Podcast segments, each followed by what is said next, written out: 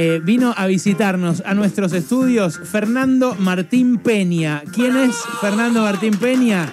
Si sos un despistado y no sabes nada de cine, te lo cuento yo. Es uno de los más importantes historiadores, divulgadores y periodistas de cine de la Argentina. Está presentando Cine Maldito, su nuevo libro que acaba de eh, publicar la tercera editora. ¿La tercera o la ternera? No, La veo, tercera. La tercera. No veo nada, Fer. Señor. Bienvenido, ¿cómo estás? Bien, muchas gracias. Gracias por venirte hasta la radio. Por eh. favor, gracias por la invitación. Una masa. Vos es que eh, estamos pensando en eso. ¿Qué hacemos el viernes? ¿Qué hacemos el viernes? Eh, Que no tenga que ver con. claro, hablemos de cine. Hablemos de cine. Hablemos de cine un rato. Fernando es el creador de Filmoteca, un programa que hace cuánto empezó en la televisión pública. Bueno, hubo una primera temporada en el 2000, nos echó lo pérfido, y después volvimos en el 2006. Y de ahí sin parar hasta el 19.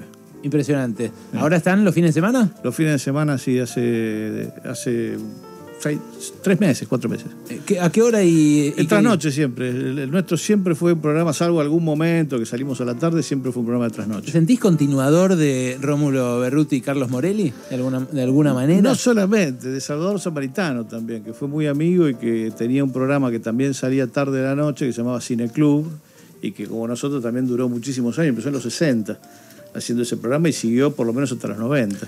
Era, Pero era- sí, sí, es era- una linda tradición. ¿Bebían de verdad Morelli y Berruti? Yo creo que sí. Sí, ¿no? alguna vez hablé con Carlos y me dijo, le, le comenté que íbamos a hacer una parodia una vez de eso, porque Sí. hicimos con Fabio Manes una, una suerte de presentación de no me acuerdo qué película, llenos de botellas, y Carlos me dijo, es lo que ha quedado. Es que era eso, yo lo veía con mi abuelo, yo era muy chico eh, y lo veíamos ahí la, la foto de Marilyn Monroe de fondo y todo. Y al final terminaban muy chocados, muy picados, ¿no? Como, Sí. hablando- Bueno, a- acá dijimos al inicio de Pasaron que alguna vez hiciste el programa desnudo, conté yo. ¿Es verdad eso? Bueno, sin remera, lo que pasa Sin que remera, hay- claro, hay bueno. algo que pero sugería cine- desnudez total, Fernando. En el cine es muy importante el fuera de campo, Claro. entonces sí hay que sugerir. pero sí. Porque era una, una, una semana dedicada a Roger Vadim, viste, que desnudó a mucha gente, entonces me pareció que no podía ser menos. ¿Te pareció? Vos, vos sé que fue la única, la- el, el único año que nos nominaron para Martín Fierro. Después de eso. Si mirá. hubiera sabido eso, me hubiera sacado la remera antes. Claro, obvio. A- Avisá, hacemos Claro. el programa en cuero, no hay ningún problema. Parece que es así, va por ese lado. Una cuestión de mostrar piel. Claro. Bueno, Fer, ¿cuál fue tu objetivo al publicar Cine Maldito? Mira, en realidad el objetivo salió después, fue- eh, partió el libro de una propuesta de la editora, que querían sacar algo, yo quería compilar textos míos de, yo escribo desde fines de los 80. Ujú. Y, y bueno, cuando me, propusieron esto, yo empecé a juntar los textos que tenía y vi que en varios había una cosa que, que era con- constante, que era la, no sé, el gusto por narrar historias de películas de alguna manera maldecidas, por, por distintas cuestiones, ¿no? Es decir, siempre hay un choque entre lo que llamamos arte, lo que llamamos industria, eh, nunca es puro, ¿no? Ninguna de las dos definiciones son puras, pero siempre hay un choque ahí que es, inici- es, este, fundacional en el cine, digamos. El cine, siempre tiene esa como contradicción y de ahí surgen varias maldiciones que afectaron a distintas películas.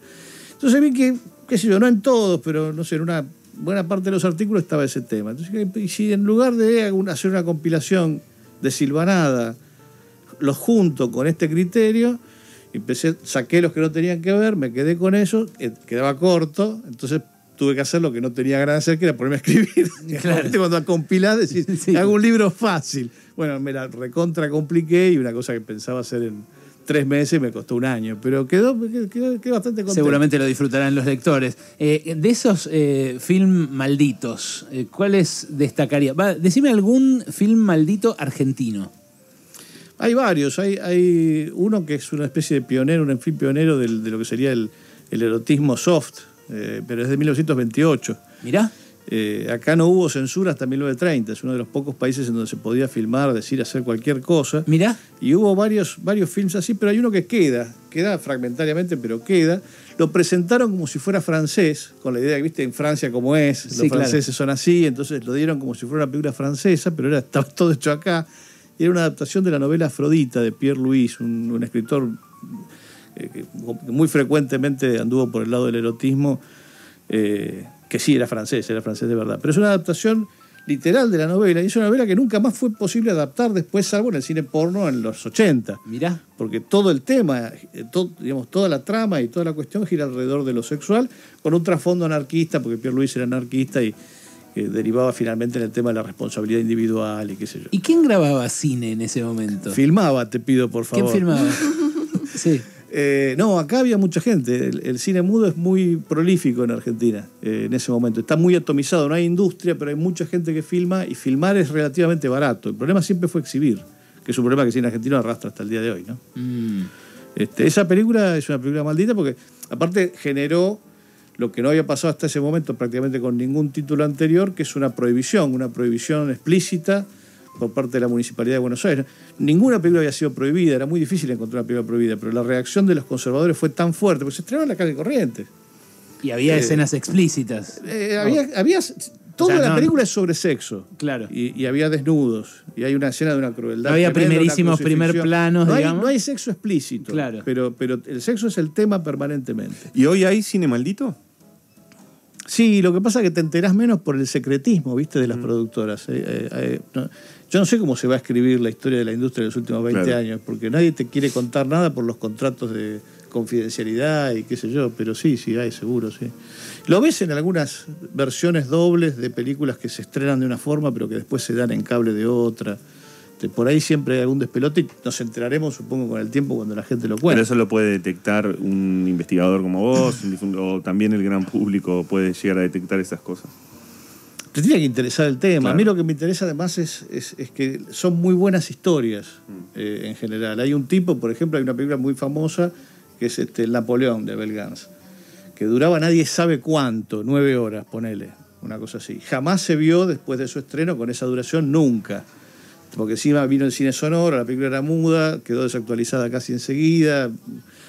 Y explotó la película, se hizo pedazos y solamente se empezó a poder ver fragmentariamente. Y hay un tipo, un historiador de cine, que es prácticamente el, el- el que impuso en el mundo el concepto de restauración, que quedó fascinado de chico con la película y estuvo 50 años literalmente buscando pedazos de Napoleón por todas partes hasta que llegó a la restauración que se considera definitiva hoy, que tiene 5 horas y media. Espectacular. ¿Entendés? Entonces, esas historias me parecen extraordinarias. Hablas con él, además, hoy en día, que es amigo aparte, qué sé yo, es un historiador británico, Ajá. eh, y el tipo te cuenta la historia con la misma pasión que tenía cuando empezó el primer día a los 12 años. ¿entendés? Entonces me, parecía que todas eran historias muy buenas.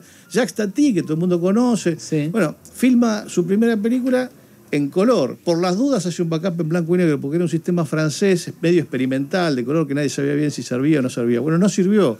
Entonces la estrenó siempre en blanco y negro. Pero él se guardó lo filmado en color por si alguna vez se podía llegar a ver en color. ¿Eso de qué año estás hablando? Estoy hablando del 48. Mirá. Y él muere en los 70, 80, este, y su hija conserva el material y un tipo se, se pone en la cabeza que él va a sacarle el color a ese material que tiene el color encriptado, esquivo, ¿no?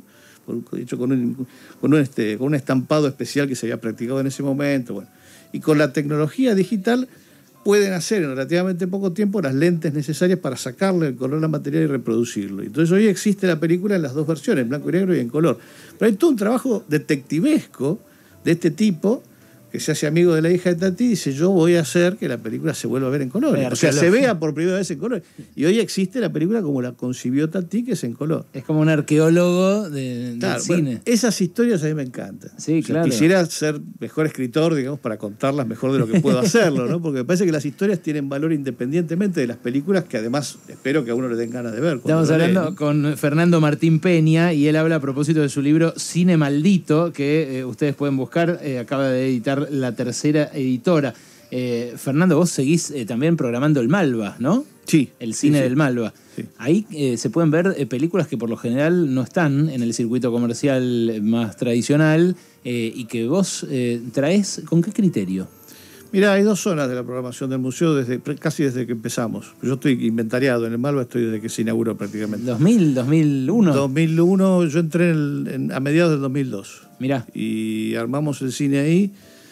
Y de entrada la idea fue que hubiera, por un lado, justamente lo que decíamos antes, con la dificultad que sobre todo los independientes tienen para estrenar, que hubiera un espacio para exhibir películas que fuera cuidado, es decir, que, que, que en lugar de tener la película una semana y desaparece, que estuviese un mes, menos funciones, pero un mes, como para que el boca a boca funcione, etcétera.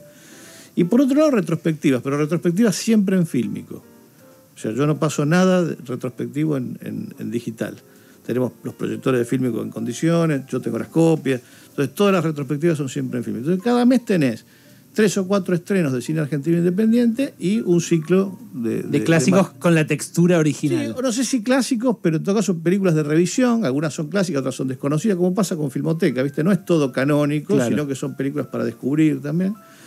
Este, ojalá sean clásicos en algún momento, Sí, sí. eh, pero, pero que se ven en fílmico, las ves con la, claro, con la textura que corresponde. ¿Por qué le recomendás a alguien que vaya a ver una película en fílmico en vez de hacerlo, no sé, en su pantalla gigante en su casa, en HD? Porque se va a encontrar con otra plástica, con otra, con otra. La experiencia es completamente diferente. La, la imagen fotográfica tiene otra calidez, tiene otra forma de reproducir el color, las texturas son distintas. El- el- la imagen digital imita, pero en general tiene una luz mucho más dura, mucho más brillante y achata bastante todo. Incluso cuando hay, cuando ves buenas copias bien definidas, también está el problema de si esa copia está hecha siguiendo los patrones estéticos del original, y no siempre pasa. Entonces, de golpe ves un film noir, por ejemplo, de los 40, que en principio se ve bárbaro, pero no se tendría que ver todo lo que se ve, porque no está hecho para que se vea así. Se agarraron Wow. el negativo, no dosificaron luces, lo copiaron tal como estaba, y resulta que ahora ves mucho más de lo que el realizador quería que se viera. Wow. Porque en el laboratorio vos dosificabas la luz y bajabas o subías según la necesidad expresiva de... Bueno, todo eso, si no tenés un referente, un- una copia de backup para mirar de cómo era el fílmico, no lo podés imitar. No te sale. Asiente y mira extasiado Mauro Ello, que es un esteta también, pero del sonido. Eh, debe ser parecido a lo que pasa con los, eh, con los vinilos y los CDs, ¿no? Que también deben achatar frecuencias. Es un y- poco así, sí, entiendo que es un poco así. No soy un técnico, soy junto vinilos porque me gusta, pero, pero a ver, yo tengo que reconocer que eh, no me reconozco en, en la, en la- en la expresión fetichista, ¿eh? pero vivo más cómodo en el mundo analógico. No me, no me entiendo con, demasiado con el mundo digital. Vivo los libros, los discos de vinilo, los discos de pasta, las películas en film. Yo, eso, ese es un mundo que yo entiendo, lo Claro. otro no. Entonces, ¿cómo te llevas con las plataformas? Eh, me parece genial para democratizar el material. Mm. Cuando yo estudiaba cine, podías leer sobre películas que sabías que no ibas a ver nunca. Claro. Te traían un libro y te decían, acá está el desierto rojo de Antonioni. Y vos tenías que leer sobre la película y mirar fotos.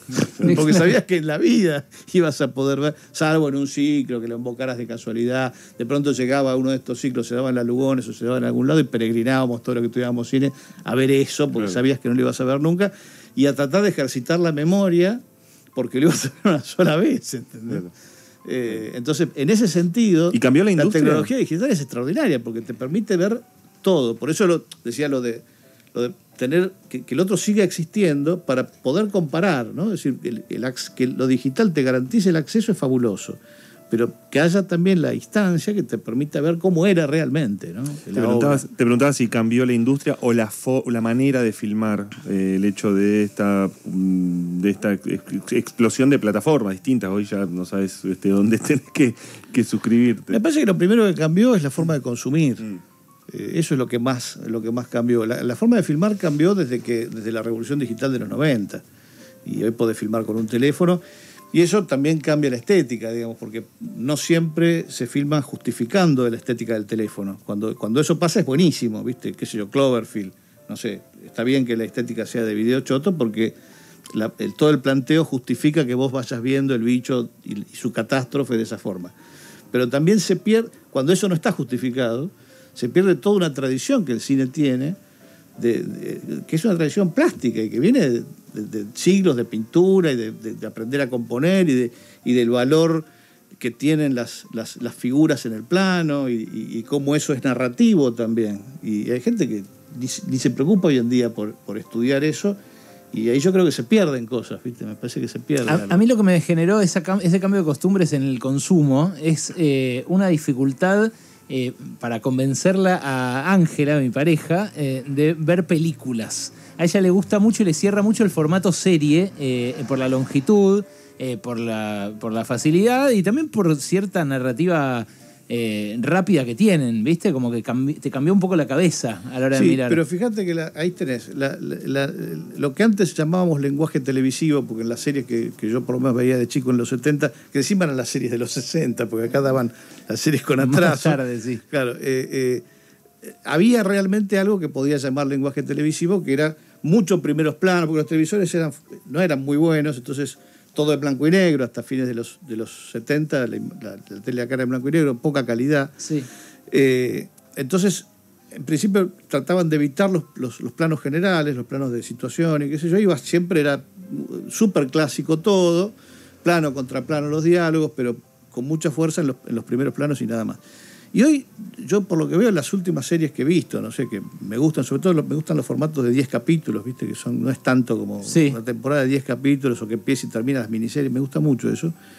Pero sobre todo me gusta porque las veo muy cinematográficas. Me parece que mucho del saber hacer cine que ya el mainstream hollywoodense no tiene, eh, ha pasado a las series. Y yo lo, lo encuentro muy grato eso. Me gusta mucho porque son, son muy cuidadosos para, para filmar o grabar. Muchas se filman y después se postproducen. Se filman en fílmico y se postproducen en digital justamente por la textura. Eh, y, y- y eso me parece interesante porque reemplaza algo que el mainstream yankee casi que no está haciendo, que son esas películas de presupuesto medio, viste, que antes había más, y ahora son todas o superproducciones de 200 palos, 300 palos, que viste que te abruman, Sí. superhéroes, todo eso, o el cine independiente de los festivales. No, no tenés una media que antes había en el cine de costo normal, que me parece que se trasladó a las, a las series y a las miniseries. Y el cambio en la forma de filmar o en la posibilidad, como vos decías antes, de que personas que no tienen eh, noción, conocimientos de la estética del cine, de la historia, del encuadre y demás, eh, ¿eso no, no generó una democratización en la cantidad de historias y en la cantidad de enfoques que puedes encontrar? Sí, sí, totalmente. Eso, pero eso, eso para mí pasó antes, pasó en los 90 con la revolución digital. Eso cambió toda la tecnología, no tenías que pasar por un- ya no tenés que pasar más por un laboratorio para hacer tu película, eh, podés filmar con el teléfono. Todo eso seguramente amplificó el, el- el- el, eh, hizo posible que existan hoy muchos artistas que de ninguna manera hubieran existido. Claro. El caso emblemático en Argentina en este momento es César González, pero digo, hay, hay muchos otros que, que hacen lo suyo y antes no hubieran ni podido soñar con hacerlo. ¿no? Entonces, ese- todo eso a mí me parece genial. Cuando uno habla del film, automáticamente se piensa que yo estoy en contra de lo digital. Para No, no, nada. no. Yo, yo me siento cómodo yo viendo lo digital. Pero digo, en el Malva me la paso pasando películas en digital, que son las nuevas, que están hechas en digital, y las paso en digital porque ese es el formato en el que se hicieron y se pensaron, ¿no? Bueno, eh, el caso de Fernando es extraño porque en el cine viste que todos hablan mal de otros eh, y de él hablan bien todos. Eh, es algo. es- No creo. sí, Hablaron con la gente correcta. claro, no, pero en serio, eh, se me hace una figura ecuménica en un eh, nada, en un ambiente complicado. Sí, viste cómo es el crítico de cine, ¿no? Eh, sí, sí, sí, en general es picante. Por que yo no soy crítico. No, no, no, yo me- no, me no, corro- no, estoy no- corrido de ahí. no te dije crítico, no te llamo crítico. Por eso, por eso es eso. Che, eh, decime eh, si, si vos eh, a, a las nuevas generaciones les recomendás eh, haber visto, porque viste, no es lo mismo recomendar ver, sino haber visto determinadas películas. No podés no haber visto, no sé, estas, estos cinco títulos. No, porque me parece que cada, eh, si la intención es que haga películas, eh, me parece que tiene, tiene, cada persona tiene que ir descubriendo lo que, lo que anima a tu propia sensibilidad. Te digo porque doy clases desde hace también muchos años. Y no hay dos que sean iguales, ¿viste? No hay dos personas que sean iguales. Por ahí hay, hay algunos que tienen afinidades y arman grupos. Que eso es lo que, bueno que tienen las carreras de cine. No tanto lo que aprendés, porque es muy difícil enseñar a hacer cine. Podés aprender a manejar los fierros, pero enseñar a dirigir, ¿viste? escribir, qué sé yo. Es enseñar un arte, claro. Es raro, es difícil de hacer, pero sí encontrás los grupos de afinidad con los cuales podés encarar un proyecto, ¿viste? Eh, grupos con los cuales te sentís cómodo y que no encontrarías por ahí sin ir a la escuela, ¿no? Eso sí. Mm. Y después la lista de películas la, la tenés que ir buscando solo, me parece. O sea, nosotros, yo enseño historia del cine, lo que tratamos de hacer es ayudar a que justamente descubran qué puede interesarles, pero cada uno tiene una fibra, ¿viste? Que, que hay que como ras- rasquetear ahí para que para que la persona encuentre lo que, lo que necesita para, para desarrollar lo que sea que tiene adentro y, y puede sacar para afuera. Eh, ¿A qué actor o actriz argentina sugerís prestarle especial atención en este momento? No, no, no, no me animo. No me animo porque hay un montón.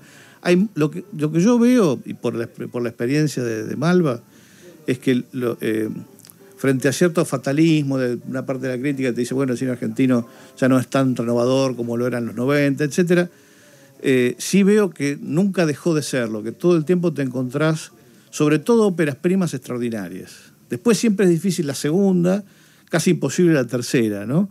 Pero es un problema de todo el cine latinoamericano en general y del, y del argentino en particular, por lo menos desde los 60. Pero sigue habiendo nuevas películas fabulosas. Entonces me parece que hay que mirar siempre eso, ¿no? Lo, lo nuevo que se hace, porque aparte no hemos dejado de tener presencia en los, en los festivales internacionales desde, desde el año, no sé, 99 sin parar algo que antes no pasaba. Mm. O sea, antes de esa época no teníamos, no- no- nunca, no íbamos a Cannes, no íbamos a Venecia, no íbamos a ningún lado, y desde entonces para acá estamos siempre en todos los festivales. Vamos cerrando entrevista con eh, Martín Pe- Fernando Martín Peña, que es eh, un historiador del cine, un curador, eh, el que maneja, por ejemplo, el cine del Malva, pero que además eh, creó Filmoteca, uno de los programas insignia de la TV pública. Recién, eh, por, por una cuestión de la veda, recordamos una película de Olmedo y Porcel. donde hablan de, de la veda, que nos habían dado el nombre recién este, también. A ver si ese era. eh, bueno, era, el, era de Sofovich, creo, la, la película.